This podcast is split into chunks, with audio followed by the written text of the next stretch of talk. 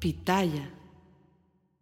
Hola, ¿qué tal? ¿Cómo les va? Bienvenidos. Qué gusto saludarlos. Mi nombre es Felipe Cruz y les agradezco enormemente que estén conectados con nosotros a través de este canal de YouTube que se llama El Philip y también en nuestro podcast que lleva el mismo nombre el Philip. Oigan, qué de historias tenemos para todos ustedes durante esta época de diciembre y en esta época de Navidad. Dicen que esta época es la época de dar, de perdonar, de ponerse en paz con nosotros. Pero fíjense que estos pleitos que de pronto llegamos a tener con vecinos, con familia, pues no se da nada más entre la, clase nuestra, ¿no? Y no me refiero a, asuntos económicos, ni mucho menos, no, no, no. Me refiero a la gente, pues que no tenemos fama, que somos personas comunes y corrientes. Fíjense que hoy les voy a contar la historia de un personaje, válgame Dios, este señor llamado Marco Antonio Campos Viruta, bueno, Viruta era el, apodo, ¿no? Marco Antonio Campos es el nombre real de, este hombre. Fíjense nada más que eh, su historia es bastante, bastante triste. Y es muy triste porque de ser un hombre realmente talentoso, porque sí lo era, eh, don, don Viruta era muy, muy, muy talentoso. Y sin embargo, al haber formado una de las mancuernas más exitosas en la radio, en la televisión y en el cine, Oigan, terminó del chongo con quien fue su gran amigo, su compadre, el padrino de bautizo de uno de sus hijos. Ay, Dios mío, no, no, no. Esta historia de verdad sí es para aprenderle mucho, porque yo creo que nadie de nosotros quisiéramos tener una situación parecida en donde alguien muy cercano a nosotros termine odiándonos o terminemos odiándolos. Yo creo que esto no va. Pero fíjense que la historia de este hombre, Marco Antonio Campos, mejor conocido en el mundo del cine, de la televisión y de la radio como eh, Viruta, bueno, pues resulta que mucha gente habla que su... Em, esta dupla tan, tan, tan exitosa, pues llegó a su fin por cuestiones de envidia, de celos y de ambición una hermandad que llegó a mm, durar años y que además de todo, ni siquiera tuvieron una posibilidad de reconciliación en ningún momento. Hay historias que nos dicen que uno de ellos, Viruta o Capulina, sí buscaron la reconciliación, pero resulta que esta no se dio. Fíjense nada más, fueron compañeros, amigos, colegas, compadres. No, no, no, una cosa tremenda y sin embargo, pues nada de esto valió la pena, porque a final de cuentas, este hombre eh, comediante, cantante, músico y locutor de radio, Marco Antonio Campos Contreras, bueno, pues finalmente murió, híjole, solo, pero además de morir solo, enemistado con su mejor y gran amigo. ¿Cómo se dio esto? ¿Cómo se dio esta situación? Miren, de entrada vamos a conocer un poquito de la historia de Viruta y obviamente también de Capulina. Resulta que este hombre nace hace, híjole, ya por ahí de 104 años.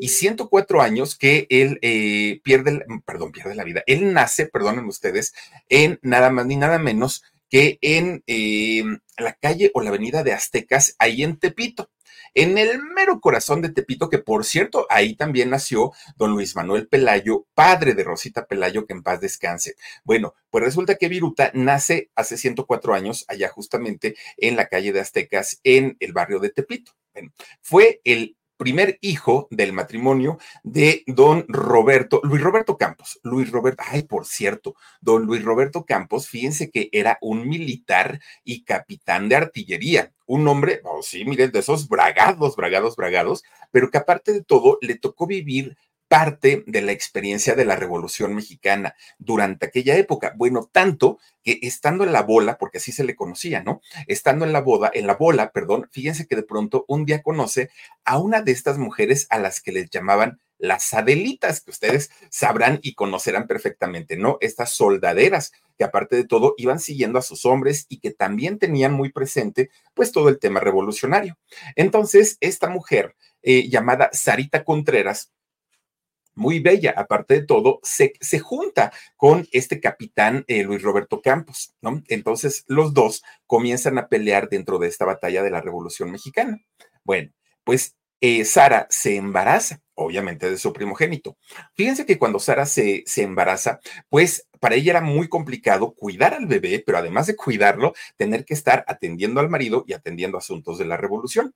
Entonces resulta que le deja prácticamente a su hijo, a su primogénito, al virutita, ¿no? Bien, virutita, bien chiquitito, a la abuelita materna, es decir, a la mamá de Sara, doña Mercedes Álvarez, que es ella quien eh, pues se hace cargo del niño y es Mercedes quien le enseña desde muy chiquitito, chiquitito a su hijo a tocar el piano. Fíjense que Viruta, desde que tenía cinco años, uy, el chamaco ya sabía tocar perfectamente el piano. Oigan, gracias a todos los que se van suscribiendo a nuestro canal y a quienes nos dejan un comentario aquí en el Philip y también en nuestro podcast. Gracias. Oigan, pues resulta, fíjense nada más que eh, le enseña a tocar el piano, pero además también le enseña a hacer marionetas al chamaco el, el, chamaco ya cuando tenía ocho años, bueno, ya se sentía productor de teatro, porque miren, con las marionetas que hacía con los calcetines viejos, pues resulta que jugaba a montar sus obras de teatro. Y esto lo hacía en la casa de su abuelo, de don Emiliano Contreras.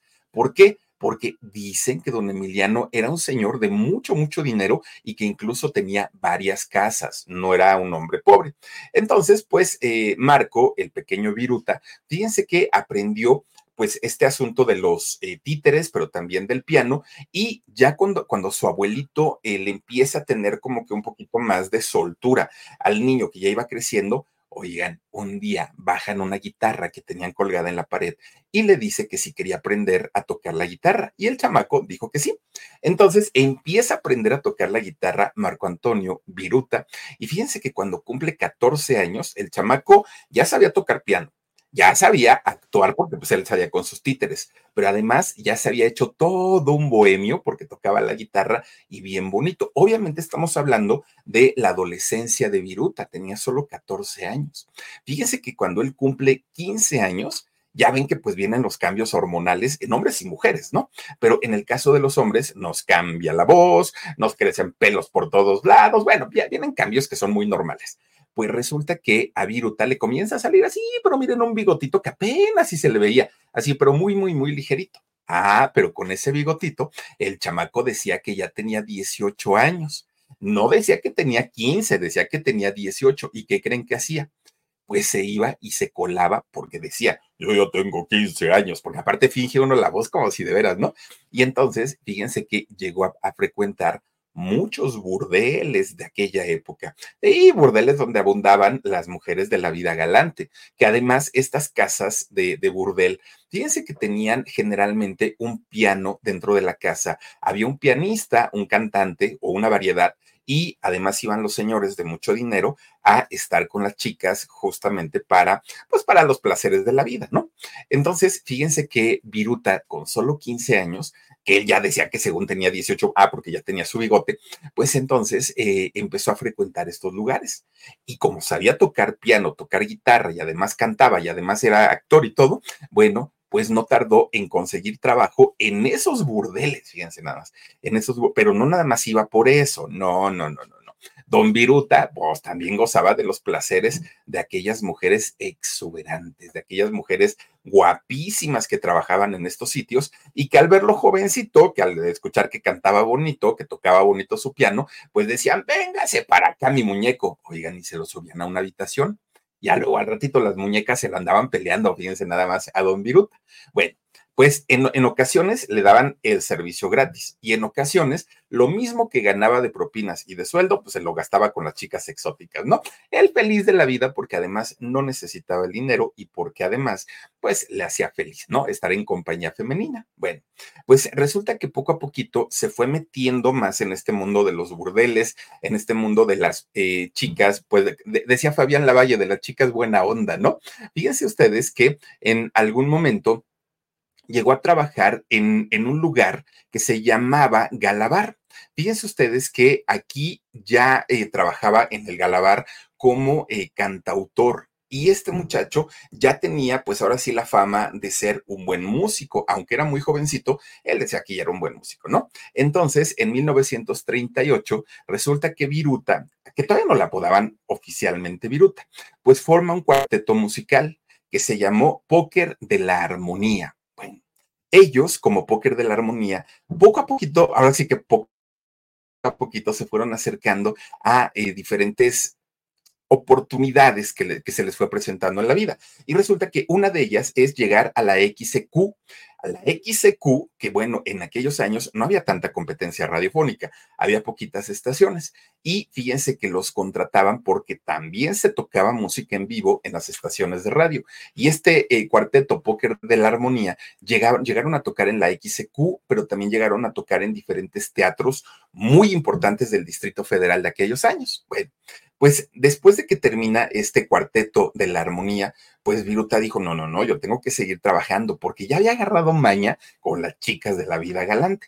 Y entonces, fíjense que lo contratan para estar en el trío latino. Aquí, en, en este trío, en realidad no tocaban así como música de tríos o algo la redundancia como música de guitarra. No, era un grupo tropical. Y fíjense que este grupo tropical que amenizaba fiestas y bailes, eran tan buenos y cantaban tan bien que un buen día se los llevaron de gira hasta Japón. Fíjense nada más, Don Viruta se nos fue a Japón. Por ahí anduvo y cantaba y bailaba y tuvieron mucho éxito.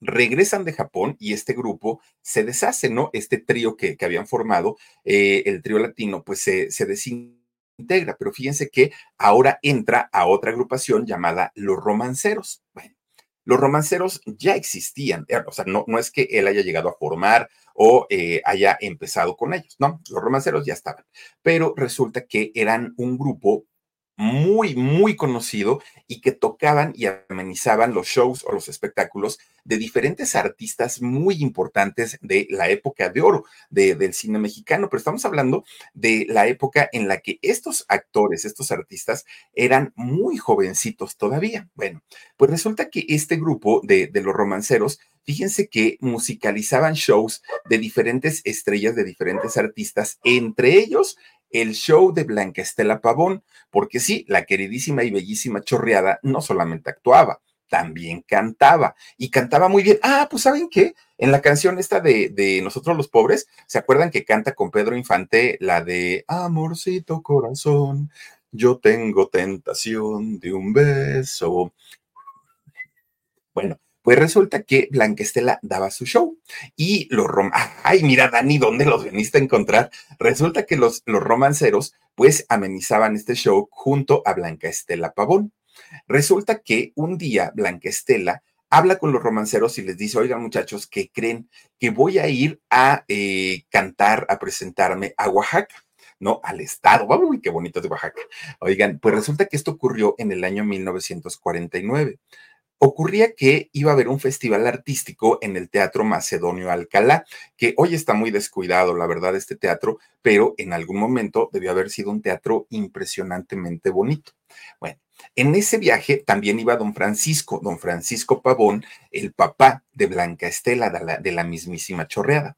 Entonces, pues obviamente Blanca Estela, junto con toda su compañía, se llevan a este grupo y a los romanceros y llegan a Oaxaca tocan ahí en el, en el festival artístico que iba a haber en el Teatro Macedonio y eh, pues todo salió muy bien. De repente, Blanca Estela se entera que tenía que llegar de urgencia a la Ciudad de México. Ella tenía que volver sí o sí, no había de otra, por, no, no se podía quedar porque eh, tenía que arreglar unas cosas de emergencia. Entonces, pues ella va al aeropuerto y busca un vuelo para regresar ya a la Ciudad de México. Y le dicen que no había, ¿no? Digo, al día de hoy es complicado encontrar vuelos para Oaxaca porque tampoco es que sea un aeropuerto internacional, es como más chiquito, ¿no? Entonces, imagínense, en aquellos años, estamos hablando de los años 40, pues obviamente era todavía más complicado. Y le dijeron que no había boletos, que tenía que esperarse unos días a que llegara un avión y entonces pues ya se pudiera regresar. Blanca Estela estaba vuelta loca porque decía, ¿y ahora cómo me regreso? Pues resulta que el que sí ya tenía boletos era eh, nada más ni nada menos que Don Viruta. Él ya tenía su, su vuelo comprado para, una vez habiendo trabajado con ella allá en Oaxaca, regresarse.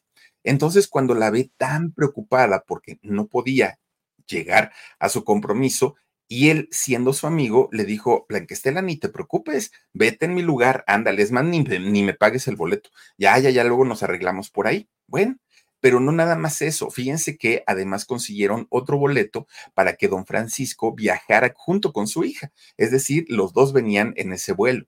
La historia de Blanca Estela Pavón, y que muchos la conocemos, es que este vuelo que venía justamente a la Ciudad de México atraviesa por esta sierra de los volcanes, el Popocatépetl y el Iztaccíhuatl, que es justamente antes de llegar a la Ciudad de México. Y ahí es donde el avión se desploma. No solamente muere eh, Blanca Estela Pavón, muere también don Francisco y mucha gente que venía en, en este avión también. Fíjense nada más lo que son las cosas. Marco o Viruta pues dicen por ahí que cuando no te toca, aunque te pongas, y cuando te toca, aunque te quites.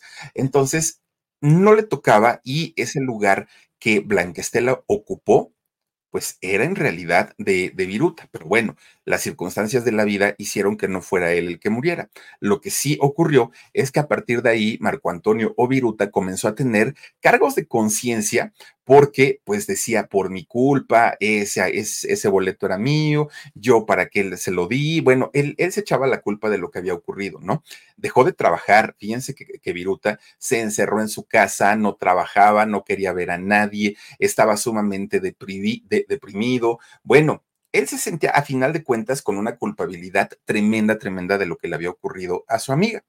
Obviamente, esto que, vive él le afecta mucho al grupo de los romanceros, porque ya sin su, su integrante y con la voz que era Viruta aparte, pues ya no podían trabajar. A final de cuentas, fíjense que el grupo se desintegra, desaparece por esta mala racha que estaba pasando Viruta en ese momento. Bueno, durante algunos meses Viruta siguió todavía deprimido y siguió muy, muy, muy mal por esta situación. Pero resulta que, fíjense que de pronto como que reaccionó y dijo, algo tengo que hacer, no me puedo quedar aquí dormido todo el tiempo. Y es el momento en el que se junta con don Pepe Domínguez. Y ustedes dirán, ¿y quién fue don Pepe Domínguez? Bueno, pues resulta que don Pepe Domínguez era un comediante, un comediante que además era muy bueno, muy bueno.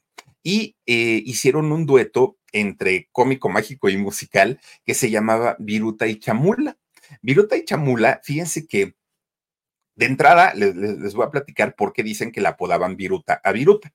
Resulta que las virutas son como estas hojuelas de, madera cuando tallan la madera, hagan de cuenta el acerrín, por llamarlo de alguna manera, ¿no? Que con un cepillo van pasando así y salen las, las estas delgaditas, delgaditas, pues esas son las virutas. Entonces, entonces, dicen que desde mucho tiempo atrás a Viruta ya la apodaban Viruta, justamente por lo flaco, por lo delgado, ¿no? Porque parecía un acerrín. Miren, esos justamente son. Pero hay quien dice que no, que en realidad ese apodo pues tuvo mucho que ver con Don Resortes, porque un día eh, Marco eh, estaba en un salón de fiesta, no, salón de baile, en un salón de baile llamado el Vilman, y ahí pues era muy conocido Resorte, Resortín de la Resortera, muy, muy, muy conocido. Y entonces que cuando llega Viruta, pues se pone a bailar y lo trató de imitar, trata de imitar a Resortes. Y resulta que alguien del público le grita, ¡eh, ya bájate de ahí! Tú no eres ni la Viruta de Resortes. Es decir, no eres ni una cuarta parte, como decimos, ¿no? De, de Resortes. Y que a partir de ahí se quedó con ese apodo. Cualquiera de los dos, pues digo, no, no está tan feo, ¿no? Digo, final de cuentas, pues era, era gran parte de, de su físico a lo que estaban haciendo alusión en ese momento. Bueno, pues Viruta y Chamula comenzaron a trabajar y Viruta siempre fue muy trabajador de toda la vida y don Chamula también era trabajador y era muy bueno. El problema con don Chamula es que pues, le gustaba el trago, ¿no? Le gustaba el chupe. Pues fíjense, empezaron a presentarse o comenzaron a presentarse en la radio, en los teatros, en las fiestas del pueblo. Bueno, tanto, tanto fue el éxito que tuvieron que de repente un día en un lugar a donde fueron a presentarse, estaba allí sentado nada más ni nada menos que don Emilio Azcárraga Vidaurreta, sí, el papá. Bueno, este hombre que empezó con un emporio y luego vino el hijo a decir, no, papá, quítate que las cosas así se hacen. Bueno, pues don Vidaurreta lo, los vio él en aquel entonces, don Vidaurreta, era dueño de la XW, uy, la voz de la América Latina. Y entonces, cuando los vio actuar, dijo, ah, creo que estos están buenos para un programa. Y les firma un contrato a, Viruta y a Chamula. Fíjense que este programa ya existía y se llamaba La Fortaleza, que cómo, son las cosas, ¿no? Fíjense que este programa de La Fortaleza lo conducía una, locutora muy buena llamada eh, Rosario Patiño. Resulta que Rosario Patiño era nada más ni nada menos que la esposa de don Francisco Gabilondo Soler, el grillito cantor. ¿Qué tal? Eh? Fíjense nada más que eh, ella pues comienza a mm, hacerlos interactuar en su mismo programa de la fortaleza. Bueno, todo iba a las mil maravillas. Viruta y Chamula estaban teniendo muchísimo éxito. El problema es que don Chamula, a mayor éxito, a mayor fama, a mayor dinero, pues comienza a beber en exceso. Y fíjense que llegaba el momento en el que don Chamula pues ya no llegaba a las presentaciones, o llegaba tarde, o llegaba ebrio. Y obviamente esto no le gustaba ni a los empresarios que los contrataban y tampoco a Viruta, porque él decía, yo, yo cumplo, yo llego temprano, yo ensayo mis diálogos, pero resulta que viene Don Chamula y pues lo echa todo a perder. Oigan, pues termina el dueto. Termina en 1951 y adiós, Viruta y Chamula, se acabó. Viruta sigue en, el programa con la esposa de Cricri durante algún tiempo, pero ya como solista, ya no iba con su compañero Chamula. Bueno, pues por otro lado, ahora sí que historia punto y aparte, eh, Capulina, que ya era un cómico, un comediante también reconocido, aunque no con la fama que lo conocimos después. Resulta que Capulina, pues estaba, eh, de hecho, fíjense que Capulina tocaba y cantaba en un trío en, en aquellos años que eran los Trincas. Bueno, pues los Trincas y Capulina pues triunfaban, ¿no? Y a final de cuentas pues eran muy exitosos. Pero resulta que don Gaspar Enaine en algún momento tuvo problemas justamente con sus cuates de los Trincas. Fíjense que don Capulina en una ocasión se fueron a hacer una presentación allá a, este, a Nueva York y por allá, ay Dios mío, quién sabe qué me cobraron, Dani. bueno, resulta que por allá, por este, Nueva York lo dejaron a don Capulina, fíjense nada más. Y entonces don Capulina se regresa a México, pues pensando qué voy a hacer. De lo que no se acordaba don Capulina es que un día que había ido a la XW, un productor de, de, ahí de, de los de radio, pues había platicado con don Capulina y le había vendido un perrito a don Capulina. Y don Capulina le dijo, es que sí tengo dinero, pero no lo sé, puede ser, a lo mejor, quién sabe, tal vez te lo voy a pagar o no te lo voy a pagar. Pues resulta que don Capulina se hizo el que la Virgen le hablaba y no le pagaba al productor, ¿no? Su perrito.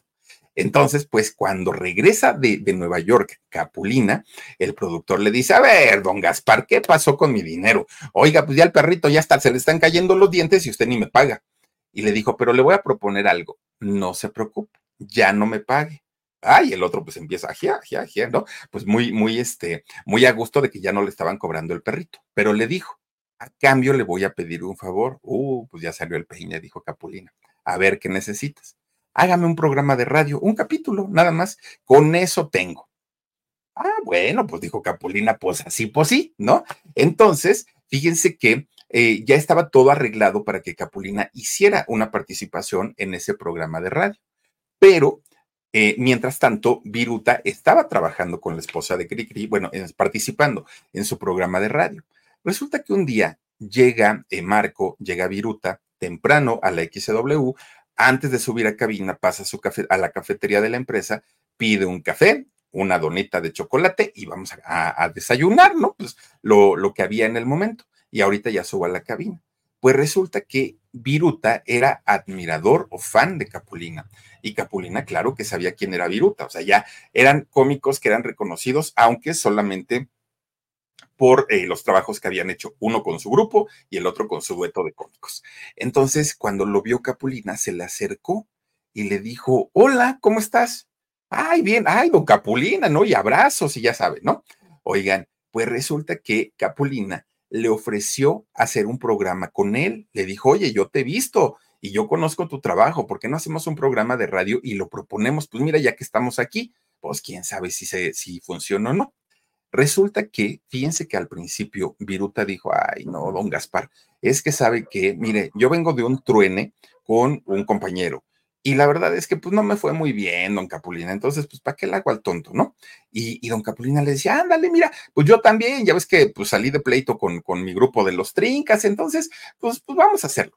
Y le dice Viruta, es que sabe que don Capulina, mire, la verdad es que yo ya me cansé de ser un patiño.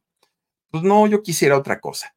Pero Capulina estaba tan seguro del éxito que iban a tener ellos dos que le dijo, vamos a hacer una cosa. Ya no quieres ser patiño, yo soy tu patiño. No tengo ningún problema, dijo Capulina. O sea, lo, no hay peor cosa que un mal patiño. Y yo creo que puedo ser un buen patiño, entonces adelante sin problema. Por eso es que nunca fue Capulina y Viruta, siempre fue Viruta y Capulina, porque él iba a ser el principal, Viruta iba a llevar el primer crédito, y fue lo que terminó por convencer a Marco de poder hacer este dueto con Don Capulina. Bueno, fíjense ustedes que lo primero que hicieron fue proponer su nuevo programa de radio a la estación de, radio, justamente, ¿no? Y fíjense que sí, tuvieron su eh, programa que se llamó eh, Capulina y Don Viruta. Don dándole el, pues ahora sí que el debido respeto, ¿no? A Don Viruta. Bueno, pues apenas llevaban cuatro programas con ese programa, con, ay, perdónenme, apenas llevaban cuatro emisiones de ese programa de Capulina y Don Viruta cuando el éxito ya se los había consumido. Eran buenísimos, buenísimos. Los sketches que, que salían en ese programa los escribía Marco, los escribía Viruta, muchos de ellos, ¿no? Bueno, pues la gente los empezaba a ubicar, pero le decían Don Viruta y le decían Capulina. Y eso como que no les agradaba. Fue el momento en el que oficialmente, ahora sí se llamaron Viruta y Capulina. Ya, no había de otra, ya no había más. Ahora sí era el nombre tal cual lo iban a utilizar.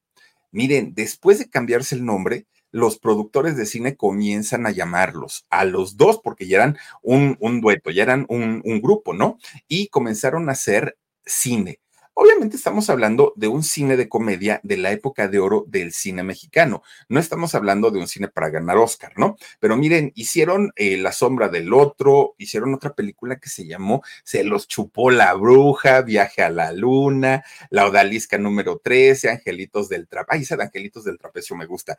Este, Dos locos de ese en, escena, Dos locos en escena. Bueno, un montón de películas que, que comenzaron a hacer los dos, a trabajar ahora como estrellas de cine cine.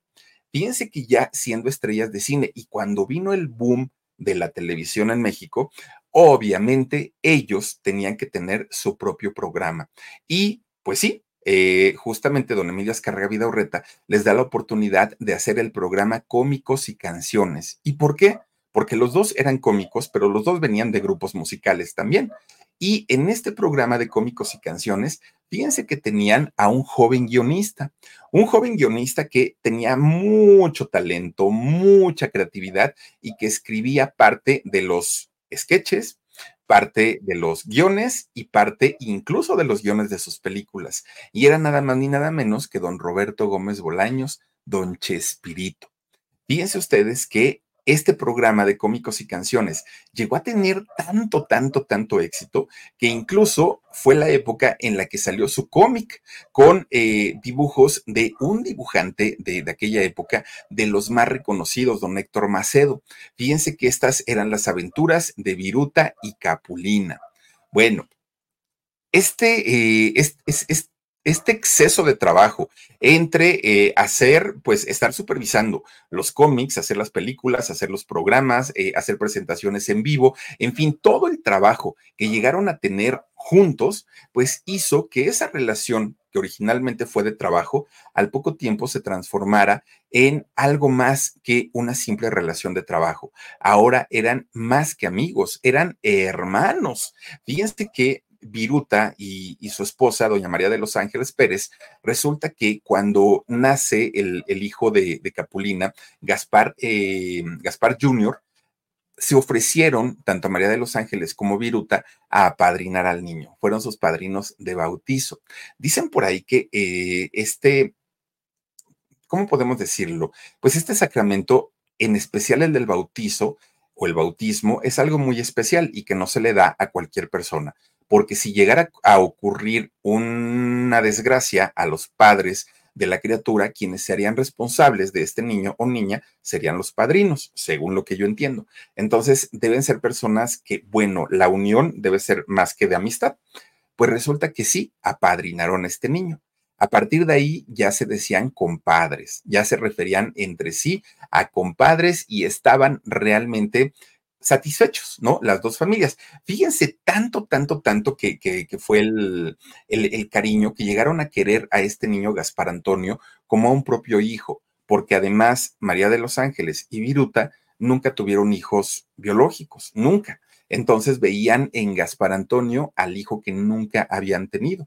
Eran las familias tan unidas que cuando tuvieron posibilidades económicas fuertes, se compraron en, Jardines del Pedregal, que es una colonia, sigue siendo una colonia de, alto, em, de alta plusvalía, se compran dos casas, una cada familia pero las casas, una aquí y la otra acá, ¿no? O sea, una al lado de la otra, bueno, enfrente. ¿Para qué? Para que las familias pudieran convivir todo el tiempo. Se la pas bueno, cuando no trabajaban y, tenían chancecito, se la pasaban o en casa de uno o en casa del otro tomando un café, tomando algún, em, algún refrescante, en fin, pero todo el tiempo estaban juntos, todo el tiempo. Esa, esa era un tipo de amistad que yo creo que nadie se imaginaba que algún día, que algún día se podía romper, porque era una convivencia más que de hermanos.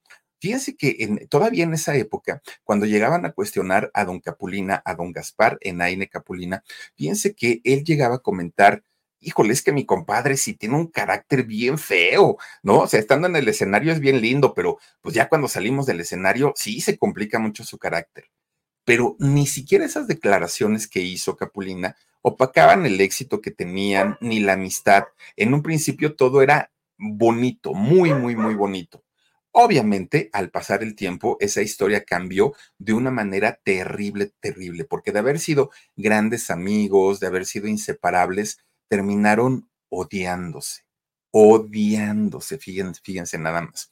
Y de esta separación tan fuerte y tan terrible que existió entre don Gaspar Enaine Capulina y Viruta, hay varias versiones, no es solamente una.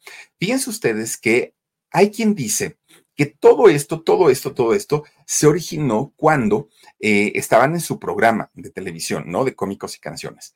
Y entonces llega un día a este programa un alto ejecutivo un director de publicidad, que son finalmente quienes colocan los, anuncios en los diferentes programas y que hacen que el programa pueda seguir o no pueda seguir al aire. Entonces, este director de publicidad habla con ellos y les dice, oigan, hemos recibido quejas y hemos recibido quejas porque durante su programa hay golpes, o sea, es que se golpeaban de, de broma, obviamente, y los clásicos pastelazos que se daban, ¿no? Que eran entre broma. Y entonces decía este director de publicidad, es que una cosa es que lo hagan así como de chiste, pero ustedes ya recurren todos los días a los mismos chistes. Y entonces don Capulina, muy, muy, muy serio, dijo que él no iba a cambiar este formato porque su público eran niños y que los niños sí se reían y sí se divertían con estas ocurrencias. Entonces dijo, yo no trabajo para los adultos, yo trabajo para los niños y a los niños les encanta pero por otro lado, don Viruta se puso del lado del publicista.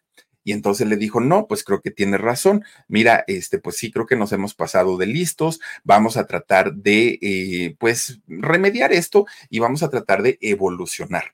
Incluso Viruta habla con su compadre y le dice, oye, Capulina, pues es que, mira, pues yo te invito, compadre, a que reflexiones. No, si queremos mantenernos vigentes, tenemos que cambiar y tenemos que evolucionar. Y si ellos, que son los que saben de este tema, nos, lo están pidiendo, tenemos que hacerlo. Capulina, muy a regañadientes, dijo, está bien, compadre, tienes razón, lo vamos a hacer hizo caso y dejaron de hacer los pastelazos y de empujarse, que era normalmente lo que hacían. Pues, ¿qué creen? Que esto trajo el fracaso del programa. Tan fracaso fue que les cancelaron el programa, fíjense nada más. Obviamente, al ratito vino el pleito y vino la pelea entre ellos, porque de uno le decía al otro, tú para qué me haces caso, y el otro, tú para qué le hiciste caso al otro. Bueno, se acabaron peleando, peleando. Vino la primera separación de ellos en el año 1966. Fíjense que, pues sí, había eh, una, una separación porque después de ese pleito nada volvió a ser igual pero después, un año después, se tuvieron que juntar nuevamente para que, para volver a hacer cine. Fíjense que hicieron todavía eh, una película que se llamó Un par de robachicos y El Camino de los Espantos, si no estoy mal, y la de Pintores Pintorescos. Hicieron todavía. Bueno, pues esas, en, esa década de los 60, fueron sus últimas películas juntos, solo de esa década. ¿Por qué? Porque fíjense nada más que después se volvieron a separar. No fue para siempre, pero ahorita les cuento por qué. Hasta aquí habían hecho 35 películas y llegaban, llevaban 10 años juntos. Bueno, Capulina ya estando sin su compadre, decía que le daba mucha tristeza que em, Viruta pues hubiera, se hubiera dejado llevar por los celos, los celos profesionales, y pues que ahora esos celos que él tenía hicieran que la convivencia diaria se hiciera más difícil cada día y que finalmente pues eh, eso terminó rompiendo la relación. Incluso Capulina llegó a contar que lo que realmente digamos que eh, derramó el vaso, ¿no? La, última gota que derramó el vaso fue cuando un día invitan a Viruta y a Capulina a un evento benéfico, ¿no? A un evento, pues, de, estos que se hacen para ayudar a la gente.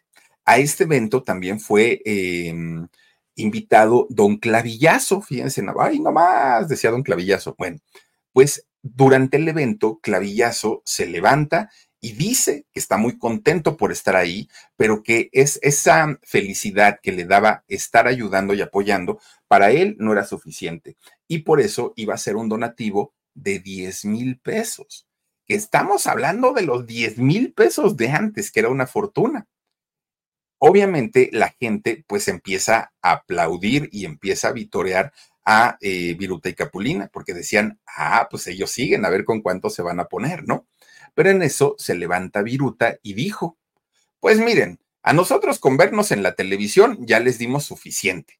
Entonces, pues, pues ya, o sea, ese, es nuestro donativo, ¿no? Que nos vean todos los días en la televisión. Inmediatamente Capulina reacciona, se levanta, así entre enojado, entre sacado de onda, y dice, ah, qué mi compadre con sus chistes de veras no, hombre, no, no, no, no, él está bromeando y es que él es así. En realidad, miren, nosotros también les vamos a dar 10 mil pesotes igual que el clavillazo, dijo Capulín.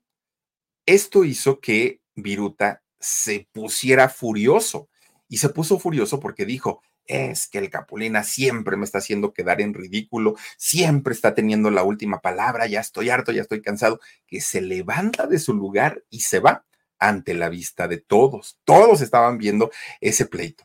Capulina se va atrás de él. Oye, compadre, pues si nada más estoy diciendo que voy a regalar dinero, tú no des nada, lo pongo yo, ya no pasa nada. No, es que tú y que, bueno, se, se hicieron de gritos horribles y tremendos, horribles, horribles. Se dijeron de todo. Ahí creo yo que Viruta, pues sí sacó todo el veneno que todos tenemos, ¿eh? Todos tenemos veneno, ni nos hagamos que yo no, este, pero ahí Viruta, fíjense que sacó todo, todo, todo su veneno y es el momento en el que se mandan al diablo los dos.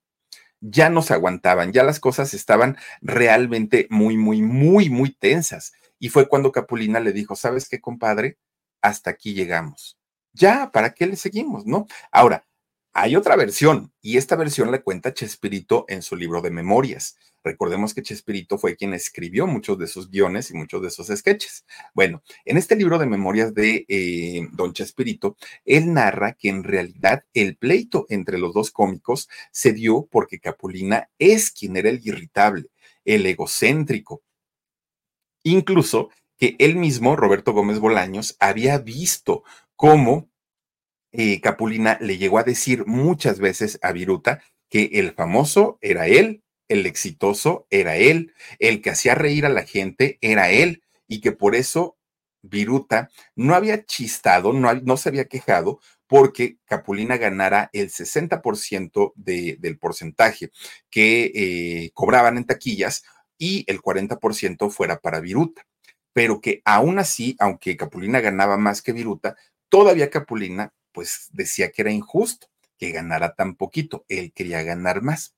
Fíjense que esta es la versión de Chespirito y está impresa ahí en su libro de, de memorias. Pero fíjense que algo con lo que no contaba ni Viruta ni Capulina es que por todo el enojo que traían los dos, no se habían dado cuenta que tenían un contrato y tenían un contrato que los obligaba todavía a realizar dos películas más y tuvieron que hacerla. Sí, tuvieron que hacer estas películas, pero ya en estas películas últimas, que ya fueron las ultimitas que hicieron ellos, ya no había magia, ya no había chiste, ya nada más. Bueno, de hecho, ellos se, se, hablaban durante las grabaciones, ¿no? En los diálogos que tenían, pero decían corte y hagan de cuenta que ponían un muro entre los dos.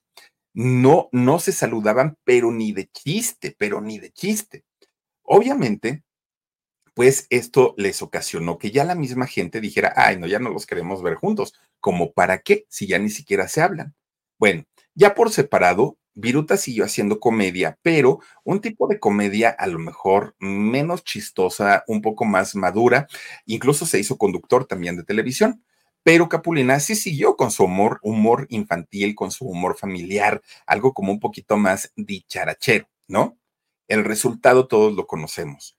Viruta fracasó y fracasó de una manera terrible, mientras que Capulina, un escalón, otro escalón, otro escalón, otro escalón, iba para arriba la fama de, Capulina. Y obviamente, fíjense que mientras el programa de, de, Viruta fue cancelado, porque, bueno, había un contrato para que él hiciera 13 programas mínimo, pues no hizo ni dos, don, don Viruta.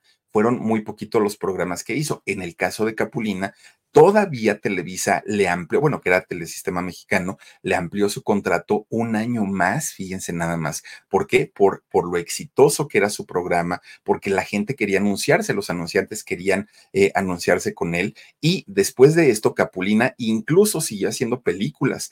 Fíjense que, que, que fue tanto el éxito de Capulina que llegó a asociarse con una casa productora de cine. Además, la fama que iba teniendo en la televisión iba creciendo poco a poquito. Eh, Viruta, por su parte, sí también seguía haciendo cine, pero nunca de protagonista.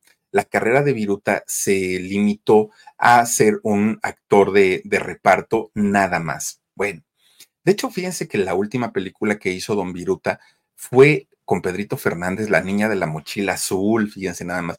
Uy, fue antes de los 80, que sería como en el 78, 79, fue esta película, ¿no? De, perdón, de, Pedrito Fernández. Después de ahí, de lo que vivió Viruta, fue de presentarse en un bar, en un bar llamado Luigi. Fíjense que en este bar ahí cantaba y también recitaba, declamaba eh, algunas poesías. De esto, eh, Viruta llegó a vivir durante algún tiempo. ¿No? Era lo que tenía como para subsistir, mientras veía todo el éxito, la fama y el glamour de Capulina, porque Capulina además seguía con su programa, además tenía el circo de Capulina, además tenía las aventuras de Capulina, además, bueno, Capulina era una industria completita y Viruta, pues como les digo, ya nada más dependía de lo que le pagaban en ese bar Luigi por sus actuaciones, que además no eran todos los días y esto obviamente pues fue, fue complicado para él. Fíjense que, que todavía tratando de ayudar a, a Viruta, en algún momento le ofrecieron volver a la televisión y hacer un programa él solito. Era un programa como, de, como infantil, pero hablaban de cine, se llamaba Cine Safaria. Y resulta que este programa lo ponen en el mismo horario en el que Capulina tenía su programa, ¿no? En el, de Capulina, el circo de Capulina. Y entonces, obviamente, entre uno y otro, pues el de Viruta vuelve a fracasar, el de Capulina lo vuelven a ampliar y esto hace que comience Viruta a enfermar, porque ya eran corajes tras corajes tras corajes, de tal manera que Viruta se, se recluye en su casa prácticamente se va a, mm, pues, a refundir a su casa y fíjense que ahí se dedicó a pintar, a esculpir y también a escribir. Resulta que llegó a escribir algunos argumentos de comedia que después le vendía a los productores de cine, Don Viruta.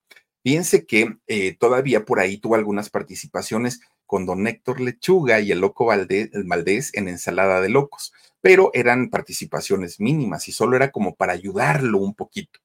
Pues no un día, fíjense, hasta don Raúl Velasco, este señor tan chocoso, tan odioso y tan fastidioso, un día don Raúl Velasco quiso juntarlos, obviamente todo en pro del rating de su programa, quiso juntar a Viruta y a Capulina. Y entonces se organizó un homenaje, ¿no? Dijo, ay, vamos a hacer un homenaje para Viruta y Capulina y a ver si aquí en Siempre en Domingo los puedo reunir pero para ese momento los dos ya se odiaban tanto que no se querían ver ni en sueños. Y entonces dijo, pero ¿cómo le hago? ¿Cómo? Ah, ya sé, me invento una medalla, la medalla de siempre en domingo, y se las doy. Y entonces que le dicen a don Capulina, oiga, don Capo, pues quiere venir aquí a siempre en domingo. Sí, dijo. Ah, bueno, primero dijo, no lo sé, puede ser, a lo mejor, quién sabe, tal vez, ¿no? Y ya después, pues dijo que sí, sin problema. Y cuando le dicen a don Viruta, ¿qué creen que dijo? ¿Qué? ¿Y qué me van a dar? ¿Por una cochina medalla? Ay, no, ¿eh? No, no, no. Ni por todo el oro del mundo. No, no, no. Yo que voy a estar ahí aguantándome ver a este señor insoportable. No, no, no. Yo jamás iría. Eso fue lo que contestó don Viruta. Bueno, pues a final de cuentas, eso ya no se pudo realizar, ese homenaje. Fíjense que don Capulina, cada que le preguntaban, oiga, ¿y qué pasó con don Viruta? Pues es que no sé, yo lo extraño mucho, siempre decía don, don Capulina, ¿no? Yo lo extraño mucho, pues es mi gran amigo y la verdad sí me dolió mucho pues, la separación. Bueno, al día de hoy, decía don, don Capulina, ni siquiera tengo la idea de por qué no me habla, pero bueno, pues es cosa de él, no pasa nada. Bueno, pues fíjense que don, don Viruta, pues ya prácticamente retirado, pues el público comenzó a olvidarlo. Mientras a Capulina, pues obviamente el público lo amaba cada vez más. Cada vez más la gente se acercaba más a Capulina. Bueno, pues resulta que el carácter ya de por sí muy serio de Viruta comenzó a hacerse mucho más reservado, hermético, solitario, y de repente recibe una noticia que le cambió la vida y para mal, porque su esposa María de los Ángeles fue diagnosticada con un cáncer en el estómago. Lo peor del asunto es que este cáncer ya estaba muy avanzado cuando se lo diagnostican y no tardó mucho en fallecer obviamente dejándole a Viruta una herida muy grande, muy, muy, muy fuerte. Pues resulta que el día del funeral estaba el féretro en una capilla, que era la capilla donde se iba a hacer todos los servicios funerarios, y fíjense que de repente todo mundo dijo, ¡Ah!". Nada más se oyó así, ¿no? En, en, general, ¿qué era lo que había pasado? Resulta que don Gaspar Enaine Capulina y su esposa fueron a este funeral. La primera en entrar a la capilla fue la esposa de Capulina. Enseguida iba a entrar él, iba a entrar Capulina. Pues cuando se entera don Viruta que estaba por entrar Capulina, oigan, se, se, mete entre la gente, don Viruta, y se hace de palabras horribles con don, don Gaspar, con don Capulina. ¿Cómo es posible que hayas venido? ¿Quién te invitó? Bueno, que le dijo hasta de lo que se iba a morir a la señora también le gritoneó que no los quería ver ahí, que quién, o sea, quién los había llamado y por qué estaban, que nada más habían ido para llamar la atención. Se puso muy, muy, muy enojado. Fíjense ustedes que incluso sacó, según lo que los testigos que estuvieron ahí dijeron, había sacado a Capulina a jaloneos, entre gritos, insultos, algo que fue muy bochornoso para las dos partes, porque por un lado, don eh, don Viruta estaba sufriendo la pérdida de su amada esposa, pero por otro lado, pues estaba también su gran amigo, ¿no? La parte del amigo de decir, bueno, yo sé que hay pleito entre nosotros, pero en estos momentos, pues quiero estar contigo, quiero apoyarte. Miren, a partir de ese momento, pues creo que la barrera estaba más que claro que nunca se iba a romper, que jamás iba a haber reconciliación. Fíjense que, de hecho, eh, don, don, Germán, don Gaspar Enaine Capulina llegó a contar en algunas ocasiones que él cuando iba a la anda eh, Capulina a cobrar algún cheque o a ver algún trámite, varias veces vio por ahí a su compadre, a don eh, em, Viruta, y que aunque trataba de hablarle, le daba la vuelta, lo esquivaba, hacía como que no lo veía y siempre recibió el rechazo. Eso es lo que cuenta don, don, don Capulina, ¿no? Bueno, pues por su parte, don Viruta, ya sin fama, sin trabajo, viudo, pues ya no tenía como ese sentido de la vida. Ahora sí, definitivamente se recluyó en su casa. Allá vivía con su mamá, una señora ya muy grande, pero cuando la señora murió, piense que las cosas se pusieron peor, porque además don Viruta, que tenía una adicción al cigarrillo, que incluso fíjense que hay varias películas en donde se le llegaba a ver con el cigarro porque no lo soltaba.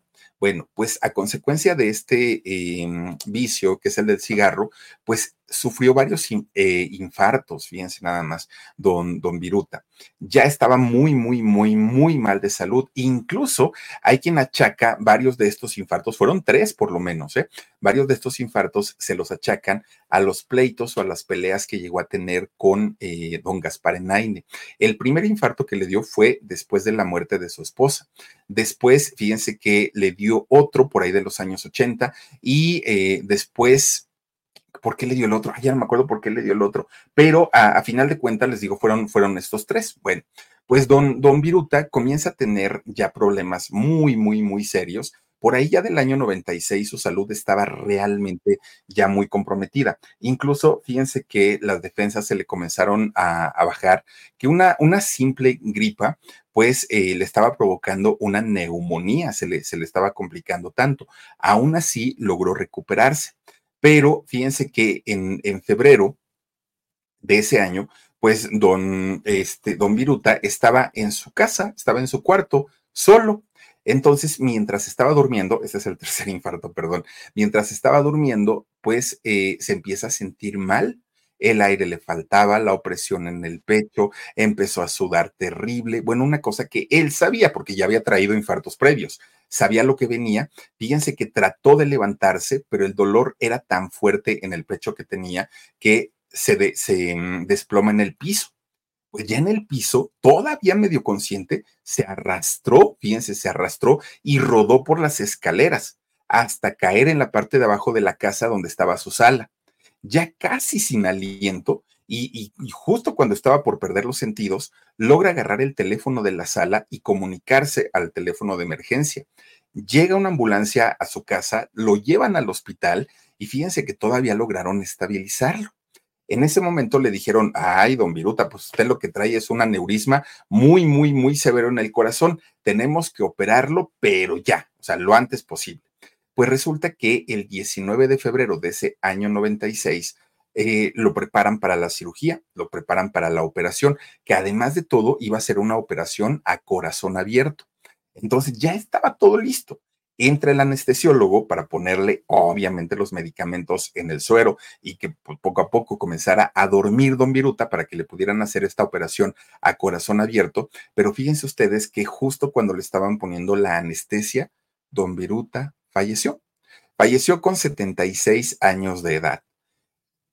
Una vez fallecido don, don Viruta, Capulina ya no asistió a su funeral, ya no fue le preguntaron, oiga, don, don, Capulina, ¿por qué no fue? Pues era su compadre. Y él dijo que porque estaba enfermito. Dijo, es que estoy enfermito de salud y pues la verdad no puedo salir de mi casa, ¿para qué me arriesgo? Pero en realidad, ay, perdón, hizo muy bien don, don Capulina en no ir. ¿Por qué? Porque resulta que fíjense que don Viruta ya había dejado muy claro a su familia, muy, muy, muy claro, instrucciones claritititas que si por alguna razón a ese funeral de él llegaba a asistir don Capulina, pues que lo sacaran a patadas, que no lo dejaran ahí porque no lo quería, no lo soportaba y que lo echaran a la calle. Fíjense nada más. Ahora sí que genio y figura hasta la sepultura. Ya en, en este 2023 se cumplieron 27 años del fallecimiento de don Viruta. Los restos de él reposan en el lote de actores de la ANDA de los mausoleos del Ángel, que se encuentran muy cerquita de la Universidad Nacional Autónoma de México. Fíjense nada más, eh, tiempo después, el 30 de septiembre del 2011, con 84 años, por una neumonía, fallece don Gaspar Enaine Capulina. Dos amigos que pudieron haber estado juntos hasta sus últimos días, pero pues por cosas de la vida, del destino, de la fama, las envidias, los egos, o vayan ustedes a saber qué, terminaron separados uno del otro.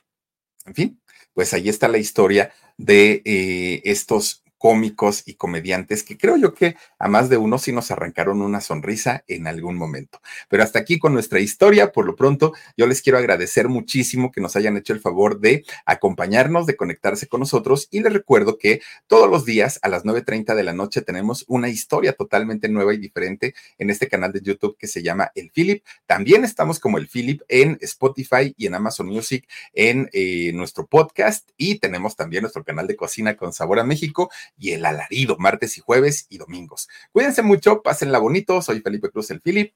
Adiós.